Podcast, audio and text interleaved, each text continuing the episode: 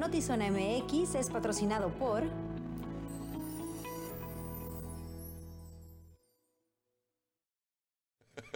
Muy buenas tardes, bienvenidos a Notizón MX. Les saludo con mucho gusto Alejandra Gagiola, iniciando la semana con toda la información. Luis Eduardo Cantúa, ¿cómo estás? Bien, gustoso de saludarte una semanita más que arrancamos. Alejandra Gagiola, qué gusto. Y a nombre de un gran equipo que está detrás de cámaras, con, trae la pila puesta, ¿eh? trae la actitud.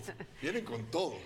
vienen cómicos hoy, vienen con chistes y toda la cosa. Sí, hoy la verdad es que estamos contentos. Una vez más los queremos invitar a que nos acompañen en diferentes plataformas. Ya particularmente estamos en una que será el parteaguas de todo el trabajo que usted guste consultar del trabajo que se produce aquí y por supuesto que poco a poco explorará nuevas, eh, nuevos países, nuevos estados, más continentes.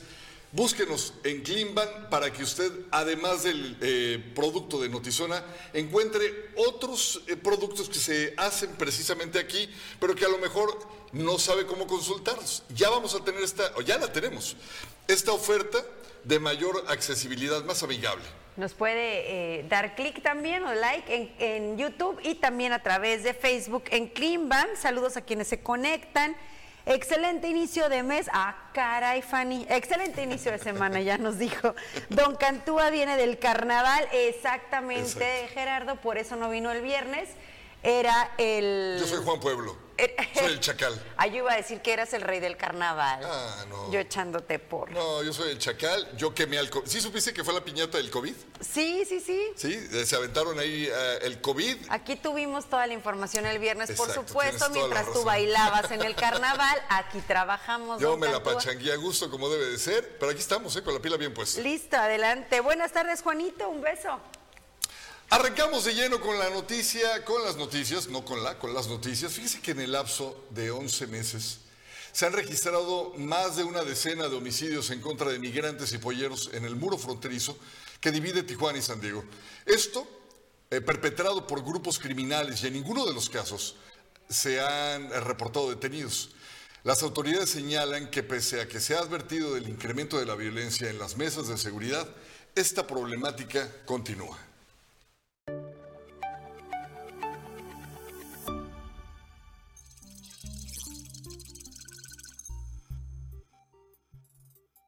Suman a 13 personas las que han sido asesinadas de manera violenta en el lapso de 11 meses por intentar cruzar hacia Estados Unidos por el muro fronterizo entre Tijuana y San Diego. La madrugada del domingo 19 de febrero, en la colonia 10 de mayo, a la altura de Nido de las Águilas, fue reportada la privación de la libertad de un hombre dedicado al tráfico de personas. Resultó con lesiones de arma y fueron amedrentados seis migrantes al tratar de cruzar hacia Estados Unidos. La alcaldesa de Tijuana, Montserrat Caballero Ramírez, señaló que han aumentado los ataques armados en el muro fronterizo. Seguimos hablando por medio del secretario de Seguridad en la mesa de seguridad a ver qué acciones se van a tomar. Nosotros hemos puntualizado que por la lógica, por la lógica en la que se desarrollan los hechos, seguramente hay algunas bandas de, de tratantes de personas. Sin embargo, esperamos los resultados de la fiscalía. Y es que en este mes de febrero, en dos diferentes ataques, dejaron dos muertos y tres heridos un tema que se ha plantado en la mesa de seguridad desde el año pasado, señaló el secretario de Seguridad Fernando Sánchez. Eh, todo el año anterior, desde el mes de mayo, junio, empezamos a ver cómo se, la violencia en la zona fronteriza estaba teniendo una marcada incidencia a la alza eh, y es un tema que sí mencionamos en la mesa de seguridad. El pasado 11 de febrero, dos migrantes fueron atacados a pedradas hasta ocasionarles la muerte y el guía o pollero resultó gravemente herido por arma de fuego. Con imagen y edición de Francisco Madrid informó para Notizona MX, redefiniendo la información. Ana Lilia Ramírez.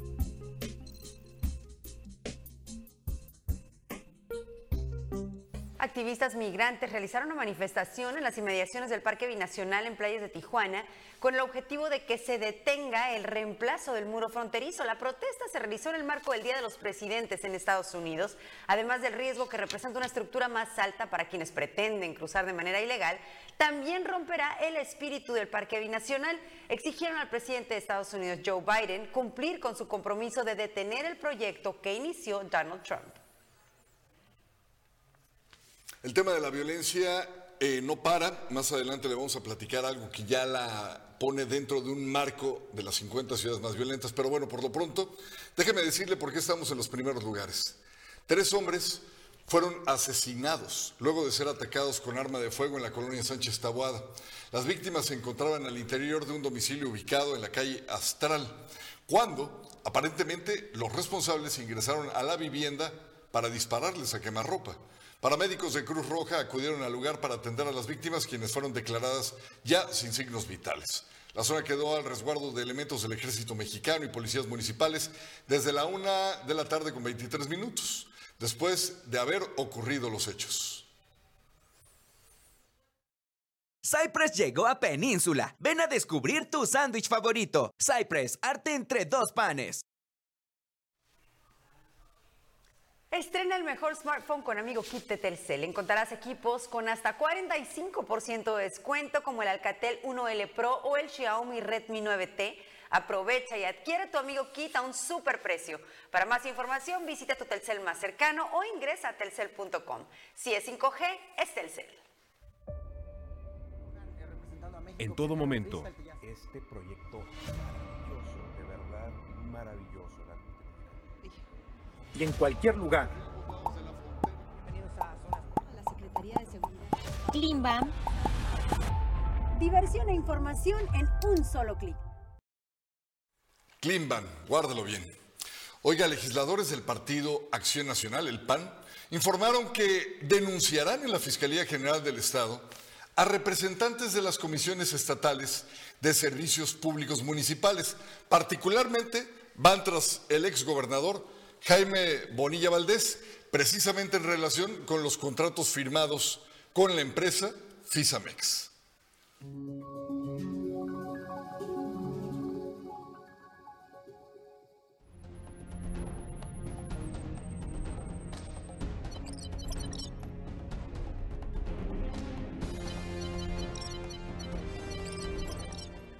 Una auditoría a los contratos de la empresa Fisamex con las comisiones de agua durante la administración de Jaime Bonilla Valdés confirmó diversas irregularidades que ameritan demandas penales ante la Fiscalía General del Estado. Así lo establecen diputados del PAN, quienes enumeraron los resultados de la revisión que hizo la Auditoría Superior de Fiscalización. Contratos sin licitar, injustificados al contar con personal propio, pagos sin sofisticación técnica que justifique los importes pagados, entre otros en la lectura del agua. Pero los resultados de autoridad advierten que este, jamás salieron a campo y que simplemente en una hoja de Excel se hicieron los cálculos. En una hoja de Excel que pues fácilmente lo pudo haber hecho cualquier empleado de las comisiones operadoras, de operadoras del agua. Por lo cual pues tampoco se cumplió con el objeto del contrato.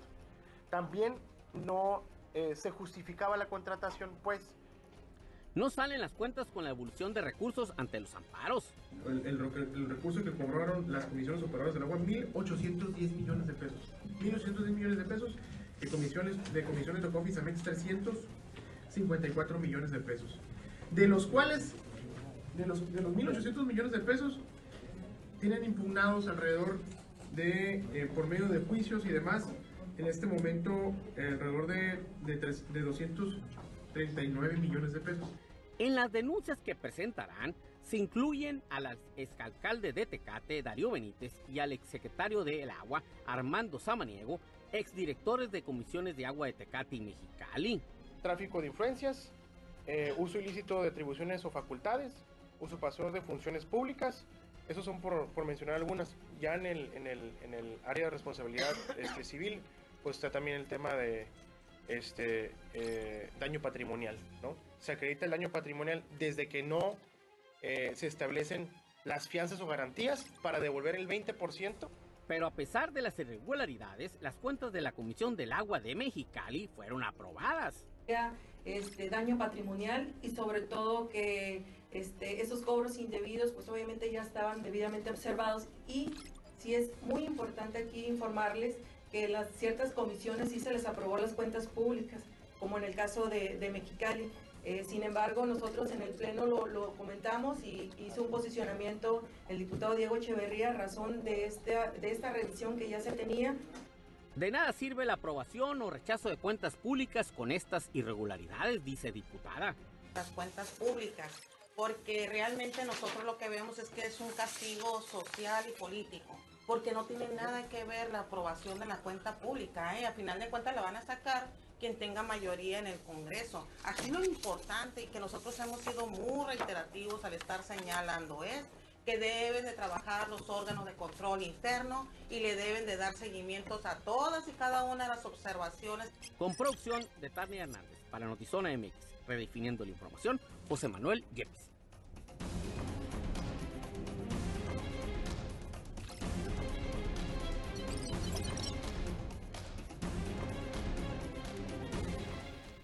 Hace algunos días estuvimos en Santa Fe, precisamente en Tribuna en tu Colonia, platicando con los residentes de la zona sobre la famosa glorieta esta que a muchos le atribuyen el terrible tráfico que hay para ingresar a esta zona, mientras otros aseguraban que no era esa la solución, sino vialidades alternas. Pues en este sentido, la alcaldesa Montserrat Caballero dijo que van a encuestar a poco más de 5 mil personas para decidir si va a seguir funcionando la glorieta en la delegación San Antonio de los Buenos y el sondeo inició este lunes 20 de febrero. Durante su conferencia semanal Despierta la Esperanza, dijo que en las próximas semanas van a seguir los sondeos y se van a realizar en campo, eh, precisamente en esta zona y también en el Boulevard El Rosario y zonas aledañas son los principales afectados y o beneficiados de esta decisión.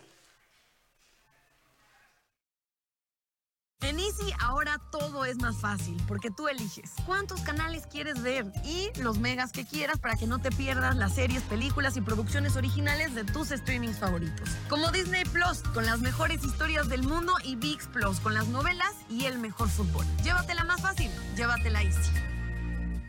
Sigamos construyendo juntos un mejor Rosarito. Este mes de febrero, aprovecha el 7% de descuento en tu pago predial, acompañado de cero multas y cero recargos. Noveno Ayuntamiento de Playas de Rosarito, ciudad humana y generosa.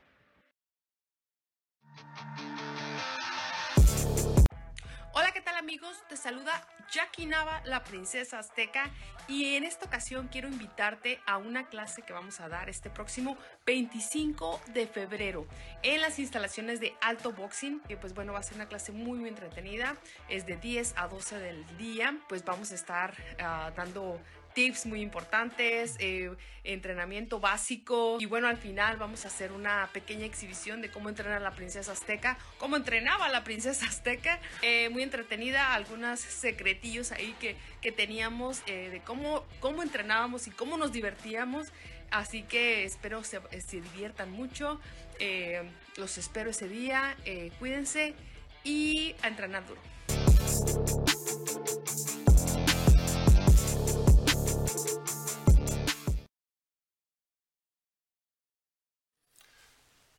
Con 20 votos a favor, senadores de Morena, Partido Verde Ecologista de México, sea lo que sea que signifique eso, Partido del Trabajo y Encuentro Social, aprobaron el Plan B de reforma electoral del presidente Andrés Manuel López Obrador.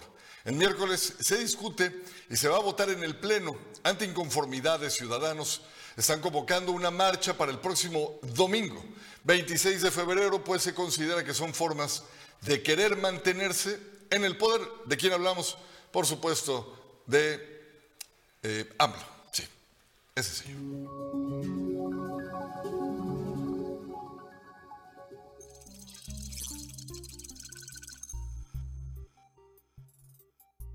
Publicación del senador Félix Salgado Macedonio que el presidente de México, Andrés Manuel López Obrador, quiere mantenerse en el poder y buscaría la presidencia en el 2030.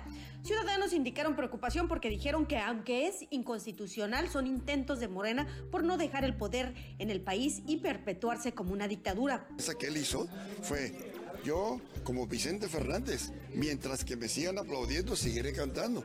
¿Qué dio a entender ahí? Que claro que se quiere perpetuar en el poder. Claro, si es que no es él, le va a pasar lo mismo con Chávez, que dejó a Maduro. ¿Sí? pero definitivamente quiere implementar sus mismos sistemas socialista comunista y tener un control autoritario. Y eso es una dictadura total, está disfrazada, pero a final de cuentas sigue implementando las cosas, porque él, esa es su intención en conferencia de prensa para dar a conocer los detalles de la segunda marcha en contra de las reformas y el plan B del presidente López Obrador. Reiteraron que es inconstitucional que un presidente busque una reelección, pues no descartan que esté contemplado en el llamado plan B de la reforma electoral. Mucho se ha dicho eh, de la posibilidad de un maximato. Recordemos ese pasaje de la historia donde... Eh, se puso el presidente que estaba saliendo, ponía a quien a su sucesor para mantener el control. Eh, no, no lo descartemos, se ve así con lo que el presidente llama las corcholatas, eh, que le gusta que sigan su proyecto de la cuarta transformación. No solamente se lo pide a ellos, sino se lo pide a los legisladores, a los ministros de la Corte. Eh, no lo descartemos. Sin embargo, la Constitución, en los términos que la tenemos desde 1917, no permite la reelección, ni consecutiva ni posteriormente. Organismos civiles, ciudadanos y partidos políticos convocan a la marcha que se realizará a nivel nacional en 80 ciudades del país. En el caso de Tijuana arrancará de aquí, de la Glorieta Cuauhtémoc a las 11 de la mañana el próximo 26 de febrero.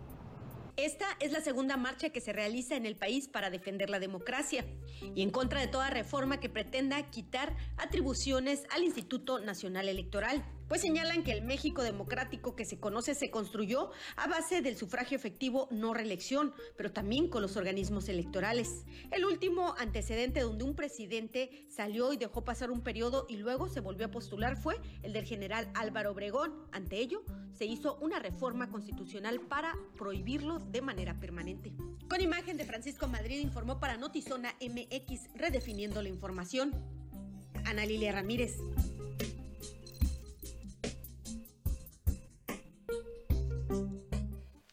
El exfiscal en delitos electorales de Baja California, Carlos Barbosa Castillo, opinó que las reformas a las leyes secundarias, también conocido como Plan B, propuesto por López Obrador, podría tener algunos aspectos que se considerarían inconstitucionales. Sin embargo, será la Suprema Corte la que dé respuesta a las más de 70, a los más de 70 recursos que han sido interpuestos en contra de estas reformas que podrían debilitar al INE.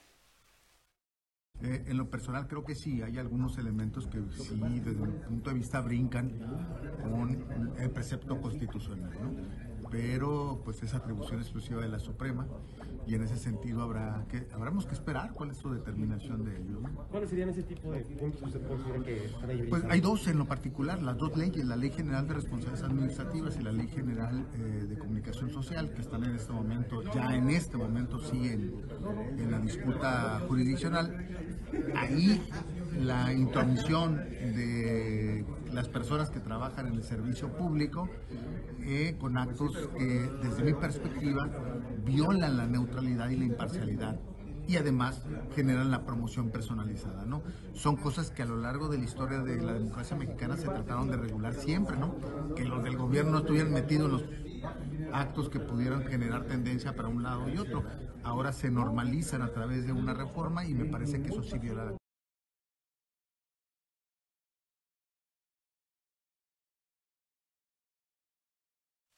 Mientras la cúpula política está inmersa en el tema de si las corcholatas, que si levanta Claudia Sheinbaum, que si eh, hacen una propuesta para penalizar incluso hasta con cárcel a quien se atreva a hacer un comentario en contra del presidente de la República. Mientras todo eso, este día se presentó el ranking de 50 ciudades más violentas del mundo y Tijuana, nuestra Tijuana aparece como la quinta ciudad más violenta, con 2.177 homicidios durante el año 2022.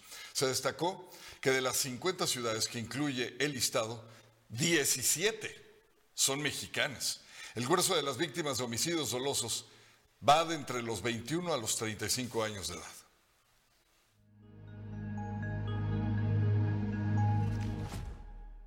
El ranking 2022 de las 50 ciudades más violentas del mundo, hecho por la organización civil Consejo Ciudadano para la Seguridad Pública y Justicia Penal, dio a conocer que el municipio de Tijuana se encuentra entre las cinco ciudades más violentas a nivel mundial, solo por debajo de Zacatecas, Obregón, Zamora y Colima que ocupa el primer puesto. En las 15 ediciones anuales de este ranking, en 9 la ciudad más violenta del mundo ha sido mexicana esto es en los años 2008, 2009, 2010, 2017, 2018, 2019, 2020, 2021 y 2022.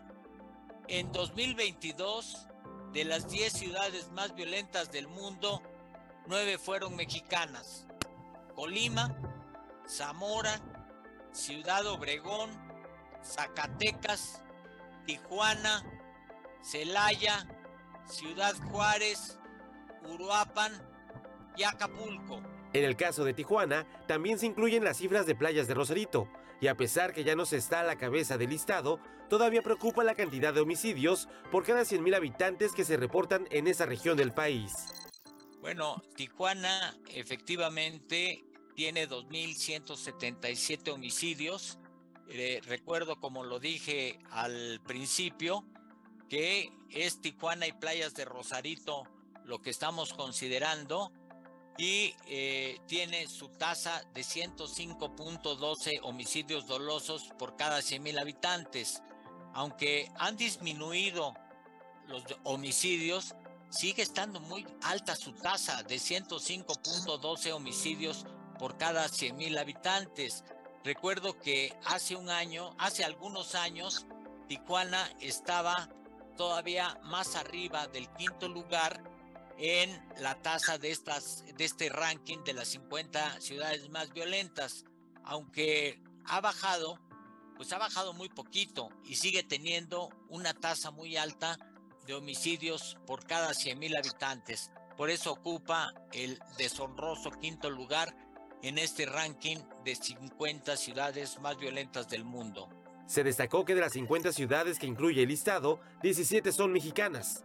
Además, se dio a conocer que hay otras ciudades que no entraron en el ranking porque tienen menos de 300.000 habitantes, con tasas superiores a los 100 homicidios por cada 100.000 habitantes. El coordinador de Misión Rescate México aseguró que la situación de violencia que se vive es a causa de las políticas fallidas, principalmente las que implementó el presidente Andrés Manuel López Obrador. En Misión Rescate México, el análisis que hemos venido haciendo nos confirma por diferentes indicadores, este es uno de ellos, que la estrategia de abrazos no balazos no está siendo eficaz. La cantidad de presupuesto invertido a las áreas de seguridad, el número de agentes federales que en el, en el comparativo con Felipe Calderón y el sexenio de Peña Nieto casi duplica el número de, de, de agentes federales, el actual gobierno, o por lo menos más de un 50% más, y no se ve reflejado en la disminución, en este caso, por ejemplo, de los homicidios dolosos. Es cierto que el tema de la seguridad es multifactorial, pero a nosotros los ciudadanos nos preocupa mucho esta ausencia de resultados y por eso suscribimos en todas sus letras la expresión de este Consejo Ciudadano en, en voz de, de José Antonio al afirmar pues que es una estrategia fallida, es un fracaso la estrategia de abrazos no balazos. Explicaron que la metodología que utilizaron incluye seis puntos, entre los cuales están las ciudades urbanas, manchas urbanas que tengan más de 300.000 habitantes, no importa si son uno o más municipios. Además, se indicó que el grueso de las víctimas de homicidios dolosos es de los 21 a los 35 años. Con imagen y edición de Lordán García, informó para Notizona MX, redefiniendo la información, Uriel Saucedo.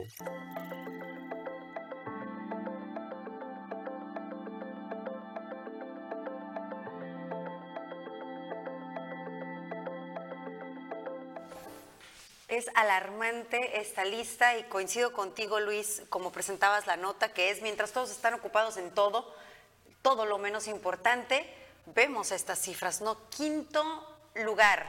Tijuana está en quinto lugar de, los, de las ciudades que no están en guerra o en conflicto bélico, eh, de, con mayor número de homicidios. Y las cifras también muestran el número de habitantes. Y en proporción, pues es alarmante, 2.177. Tijuana y Playas de Rosarito, 2.070 habitantes. 2 millones, perdón, 70 habitantes. Eh, el primer lugar está Colima, que tiene 330.329 habitantes con 601 homicidios. Entonces, el único otro eh, lugar o ciudad que no está en México de la lista de los primeros 10 es Nueva Orleans, que está en Estados Unidos. Todos los demás es México. Y Nueva Orleans tiene una estadística altísima en el consumo precisamente de fentanilo y otros, eh, otras drogas químicas, que es uno de los focos que, mayor, que con mayor frecuencia se enciende en Estados Unidos. Después viene Chicago, no se diga Nueva York. ¿Qué me dices de Los Ángeles también? Sin embargo, podríamos poner otros 40 ejemplos, si tú quieres, de Estados Unidos. Pero la calidad de vida de los ciudadanos no está eh, impactada directamente con sus índices de violencia. Por ejemplo, a mí siempre me han dicho, oigan, es que, y me lo han dicho así como de seguro, te lo han comentado, entre otros tonos, a todos los compañeros de- de- del medio de la noticia. Oigan, ustedes nada más se la pasan dando noticias malas de Tijuana. ¿Qué, qué acaso no creen que en San Diego no hay robos y no hay asesinatos? Y, siempre ponen esta como comparativa de, ¿por qué ustedes no hablan de lo malo que también sucede en Estados Unidos? Por N razones. Para empezar, es un, es un tema de violencia distinto, el de Estados Unidos, que no se compara con el de México, por principio de cuentas. Y la segunda razón que yo esgrimiría aquí, que jamás, por más violenta que sea una ciudad, por ejemplo, en el caso de San Diego, somos, eh, eso es una caricatura delante de nosotros. Sí, creo que son temas que definitivamente se deben de separar, porque aquí estamos hablando que la lucha es en contra de la impunidad y de la ineficiencia de la autoridad y en Estados Unidos la lucha es en contra del control de armas, porque allá el problema de la violencia tiene más que ver con las ejecuciones masivas y con la falta de control y que cualquier persona puede tener un arma. Y en México tiene, es multifactorial, pero uno de ellos es la impunidad. El otro día escuchaba las declaraciones de una autoridad máxima que lucha contra las drogas en Estados Unidos, exigirle a México una mayor atención al, al tráfico de fentanilo que estaba ingresando a Estados Unidos y creo que México puede responder también una mayor atención al consumo de drogas en Estados Unidos. La porque de la si CIA. bien, la directora decía, porque si bien eh, existe esta exigencia a México, ¿qué está haciendo Estados Unidos para inhibir el consumo que se da de formas tan masivas y que está generando incluso presupuestos extraordinarios por parte de Estados Unidos para su lucha, porque es tal la preocupación. Y aquí también hemos dado esta cifra de que me pareció alarmante en Mexicali, que 30% de las muertes que se estaban registrando tenían relación con el consumo de fentanilo y a mí eso me parece altísimo, porque veo eh, y escucho a los expertos decir que en un consumo o en, el primer consumo se genera una adicción y la muerte a las tres veces.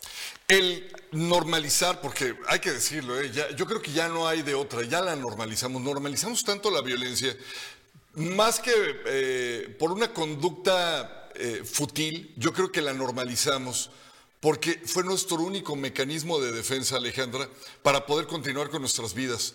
Si fuéramos conscientes de lo que está sucediendo en México y particularmente aquí en Tijuana en temas de violencia, viviríamos con un miedo constante de salir de la, de la casa de cada uno de nosotros.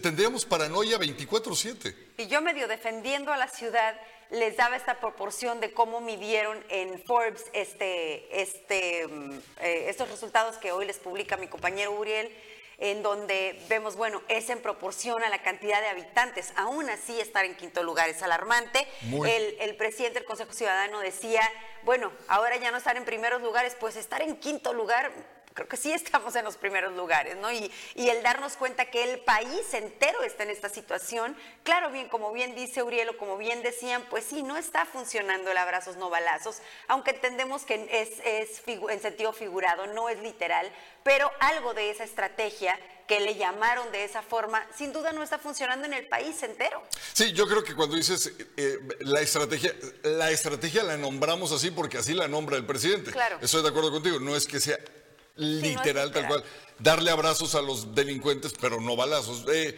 creo que más bien es la ausencia de una estrategia real, que así se le ha nombrado ya en estos cuatro años que lleva al frente eh, Andrés Manuel. Y al final del día creo que lo único que estamos viendo en las mañaneras es ver si el presidente eh, se decanta por tal o cual de sus corcholatas, si el presidente sigue abogando por el AIFA, eh, si, Si el se ofende porque algún periodista le dijo sus verdades o las verdades de la gente relacionada a él. Todo ese tipo de temas, Alejandra, es lo que tenemos desde hace cuatro años todas las mañanas. Pero cuando vemos estos resultados, 17, ¿verdad? Ciudades de nuestro país, de la República Mexicana, en un listado de 50, y en quinto lugar Tijuana, nosotros sí tenemos que reflexionar y decir, oye, porque eh, realmente esto es lo que nos merecemos como ciudad, como país. Definitivamente. Saludos a quienes se conectan en este momento. Sandra Luz Cantúa, hola, buenas tardes, maravilloso inicio de semana, un besote. Gerardo García dice, ¿y para cuándo van a tapar los baches? ¿Y para cuándo la seguridad? ¿Y para cuándo hacemos toda esta lista? Tienes razón. Tati dice que ya fue mucho lunes, terminando esta noticia, acaba el lunes, no te preocupes. Dice Alfonso, Tijuana está peor que Ciudad Gótica, poquito más y se viene el Joker para acá. Bueno, ya, No, ya, no creo. ya no Lo asaltan. Ay, no, le da miedo venir al Joker, Sí, mejor que se no. queda en donde está. ¿Quién les gusta para que sea el próximo presidente? De las opciones que hay, a mí ninguno. Pero todavía tengo la esperanza de que por ahí salga algo A rescatable. mí me gustaría eh, un Enrique Alfaro, me gustaría saber cómo, digo, pese a que no ha sido el mejor de los gobernadores, hay algo en él que me gusta que es como más neta. Al momento de que le preguntan, oiga, ¿esto es rojo o negro? Esto es rojo. Ah, y esto está medio negro. Y no como otros políticos que cómo le dan vuelta a las preguntas. Por eso, Enrique Alfaro. Y fíjate que sí me gustaría ver más opciones. No, no, espero que no terminemos con las que tenemos ya. Sí, yo quisiera poder decirte, de verdad me daría tranquilidad poder decirte, esto me convence, esta propuesta, esta persona, su carrera, su trayectoria como político, el conocimiento de los temas. No tengo uno solo hasta este momento, por lo menos de las opciones que hemos visto. Hay uno en Yucatán. Hay un personaje y es precisamente el lugar que menos muertes violentas y menos robos y menos todo. Mérida es la ciudad con menos violencia en el país. Eh, algo están haciendo bien allá, entonces habría que voltear a ver quién está haciendo las cosas bien, ¿no? Sí, podría ser. podría ser,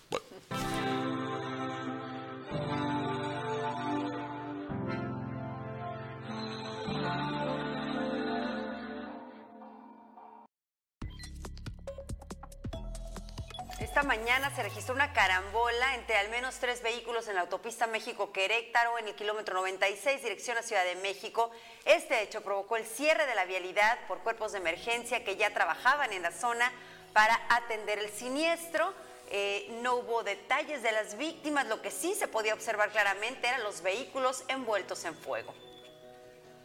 A punto de cumplirse ocho meses desde que el huracán Ágata devastó comunidades de 31 municipios de las regiones Costa y Sierra Sur de Oaxaca, miles de pobladores ven lejana aún la rehabilitación de servicios básicos como agua potable, porque los recursos federales sí se entregaron de forma directa a las autoridades municipales, pero nunca se emplearon para este fin. Y a punto de llegar cuando le faltaban menos de 10 metros para cruzar la frontera, alcanzar la orilla y pisar suelo norteamericano, una inmigrante embarazada se ahogó. Otra familia de Colombia, dos niñas y sus padres casi mueren congelados en las heladas aguas del río Bravo. Afortunadamente ellos sí fueron rescatados por el grupo Beta del Instituto Nacional de Migración. Bueno, y esta novela continúa. Harry y Meghan Markle no van a asistir a la coronación de Carlos III ante amenazas de Al Qaeda debido a la reciente sátira de South Park, a quien ya declararon van a demandar. Y las amenazas es probable que eviten volar a Reino Unido y mantengan actividades solo en Estados Unidos, además de que aseguran no han recibido invitación oficial. Tu papá, el legendario Fernando Casanova, ¿cómo es ser el hijo de una celebridad y de una mujer también tan echada para adelante? ¿Qué se siente ser hijo de, de un actor? Y la verdad es que uno lo ve como, pues es tu papá. Para entonces, eh, tu papá ya había fallecido, pero bueno, tu mamá en la portada de una revista tan importante debe haber sido algo que la llenó de orgullo, ¿no? Eh, era difícil para mi mamá entender cómo el ejercicio me podía eh, dar un estilo de vida o sustentar una familia. Me imagino que para mi mamá y para mi familia también ver como méritos propios de algo que a mí me apasiona y ahora viéndolo con la gente que, está viniendo a inscribirse a nuestro centro de entrenamiento, que han llegado a inscribirse de 13, 14 años, hasta una señora que tiene 66 años. Me decía, es que yo padezco de insomnio. Me dice, es que me estoy durmiendo a las 11 de la noche. Estoy feliz, no sé qué. no entiendo qué ha pasado. Le digo, bueno, pues es parte de la actividad física. Y que empiecen los niños con una cuestión de obesidad a tan edad- a edades tan tempranas es preocupante. Si puedo contribuir un poquito en inspirar a alguien, en que pueda generar un cambio en ellos y por supuesto en, su- en sus familias, es un logro.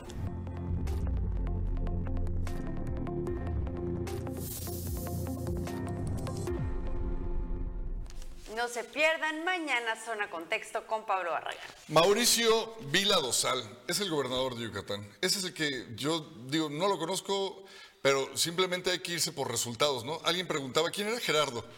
Gerardo preguntaba, ¿quién les gusta para presidente? Bueno, yo, este señor. Alfonso preguntaba. Ah, perdón, Alfonso Ah, preguntaba. no, sí, Gerardo.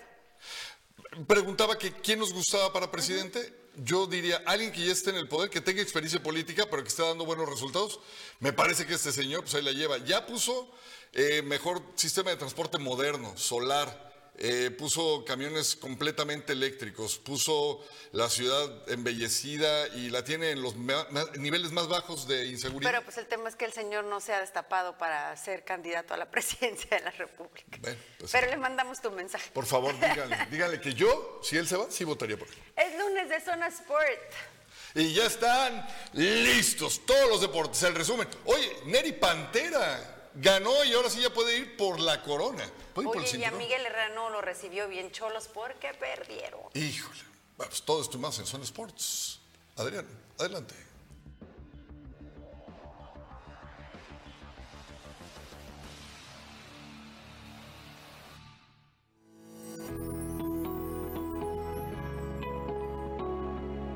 Zona Sport es traída a ti por Ah, estoy muy agradecido y muy contento, ¿no? Me siento muy bendecido de estar acá, lo he dicho en todos lados, me siento feliz, me siento contento aquí en Tijuana. Eh, por supuesto jugando, agradecido con, con la directiva, con el cuerpo técnico que, me da eh, la oportunidad de estar en el campo y, pues bueno, divirtiéndome, ¿no? Que es lo que todos vamos a hacer. Antonio Rodríguez, una vez más, se está destacando con el equipo de Tijuana en una segunda etapa que vuelve a llegar en calidad de suplente o en este caso de reemplazo. Cubriendo la baja, por supuesto, de Jonathan Orozco, pero este sábado tuvo una gran actuación ante América, haciendo grandes atajadas. Toño vuelve a resaltar entre sus compañeros y la afición ya da muestras de apoyo hacia él. Toño ha sido seleccionado sub-17 y sub-20, ha disputado competencias internacionales como Juegos Panamericanos 2011, Esperanzas de Tulón 2012 y los Juegos Olímpicos desde ese mismo año. Fue dura la derrota consecutiva, la segunda consecutiva de Tijuana, pero la portería de Cholos fue la que resaltó. Bienvenidos a Zona Sport, eh, la otra cara del deporte. Así es, Antonio Rodríguez, una vez más siendo la figura de Tijuana y haciéndose notar de lo más rescatable eh, que tiene el equipo. Eh, no tuvieron un tan mal juego contra América, sin embargo no se dio el resultado, pero de lo más rescatable siempre ha sido Toño Rodríguez, que llega como una, una en calidad de reemplazo, de suplente. Pues ahí está este arquero eh, que ha estado en varios equipos del fútbol mexicano y también seleccionado sub-20 y sub-17. Bueno, ¿qué dijo Miguel Herrera después del mal recibimiento injusto, eh, en una opinión personal, eh, de la afición de América? Lo recibió con abucheos a Miguel Herrera después de darle dos eh, campeonatos y siempre teniendo, teniéndolo como un equipo protagonista. Pero esto fue lo que dijo el Piojo tras una segunda dura derrota consecutiva de Cholos a Chivas y luego América. Vamos a escucharlo. Y empezamos un poquito a, recuperar porque desafortunadamente juegas viernes y luego lo juegas miércoles y luego lo juegas domingo. Entonces te queda muy poco tiempo para, para trabajar, pero encuentro bien al equipo. Encuentro un buen equipo con muy buena disposición. Los dos partidos, pues que en el papel mucha gente piensa que va a ser fácil, a los dos partidos los dimos batalla, ¿no? Estuvimos ahí, tuvimos oportunidades muy claras, desafortunadamente no concretamos. Reitero, son dos planteles muy buenos. El de hoy, ni hablemos de lo que es América, ¿no? Es un gran plantel y bueno, ser más contundentes. En los dos partidos tuvimos jugadas muy, muy claras para concretar, es más, para ponernos antes en el marcador y desafortunadamente no las logramos, pero bueno, hay que ir trabajando, dándoles mucha confianza a los muchachos y eso vamos a hacer. Pasemos a boxeo, porque como bien lo decían mis compañeros, pues Luis Neri tuvo una importante victoria. Lo vamos a, platicar en la esquina del boxeo a las 7:15 de la noche, también aquí por Zona MX, para que no se pierdan el programa eh, sobre el tema de, Luis Neri, que va rumbo a, otro, otra oportunidad de campeonato del mundo. Pero la, la que cimbró hoy el mundo del boxeo fue eh, de que Canelo Álvarez regresa a pelear a México, eh, a su tierra natal, que es Guadalajara. Se habla del estadio eh, de Chivas o el Estadio Jalisco, donde ahorita juega el Atlas, equipo, por cierto, favorito del entrenador de Canelo, de Eddie Reynoso, y con los que ya hay una muy buena relación. Pues se habla de estos dos escenarios eh, para que Canelo Álvarez regrese. La última vez eh, que peleó aquí en México fue en 2011 contra el puertorriqueño Kermit Cin- Cintrón, allá en la Plaza de Toros en la Ciudad de México. Pues ya fue... ahora sí que dado a conocer de manera oficial, lo hizo Canelo Álvarez a través de un video con el gobernador de Jalisco, Enrique Alfaro, y que precisamente las redes de, de Jalisco, del estado de Jalisco son las, del gobierno del estado de Jalisco son las que lo dan a conocer, ahí en conjunto de Canelo, pues ya en mayo disputará todos sus cinturones. John Ryder, el eh, mandatorio de la OMB, el inglés, será el contendiente frente a Saúl Canelo Álvarez. Pasemos a noticias ya regionales porque se preparan eh, los Juegos Regionales eh, con ADE y para eso la selección femenil de básquetbol, categorías 2007, 2008 y 2005 y 2006, esas dos categorías están concentradas en la duela de la preparatoria Lázaro Cárdenas, pues ahí están eh, las categorías juveniles, esto es del regional de cara a los Juegos Nacionales con ADE. También en canotaje, Van a enviar el equipo del INDE, va a enviar un equipo de Baja California, Ensenada particularmente. En canotaje eh, va a enviar el INDE a un campeonato nacional a la Ciudad de México que se disputará el 24 de marzo. Es un campeonato nacional allá en la capital del país y que también son rumbo a los Juegos Nacionales con ADE, que hay que decirlo, van a ser eh, distintas sedes otra vez. Va a ser Jalisco, va a ser el estado de Tabasco con 12 y 14 disciplinas. Aguascalientes, Morelos serán los otros estados que albergarán los Juegos Nacionales con ADE, que por cierto Lourdes Cañe me informan que sigue al frente del INDE. Por ahí hay dos notas donde se habla de que Eric Morales, el terrible, el ex campeón mundial, vaya a tomar las riendas del Instituto Nacional del Deporte del Estado. Al momento me informan que sigue siendo Lourdes Cañes, la directora, la una, aún directora del INDE. Esto ha sido todo en Zona Sport. Quédense con nosotros en la esquina del boxeo. También eh, les quiero recordar que nos pueden seguir en cleanban.com donde pueden seguir las transmisiones en vivo. Compartan el mismo contenido en todas las plataformas como arroba oficial Zona MX. No lo olviden a la, a la esquina del boxeo a las 7.15 de la noche.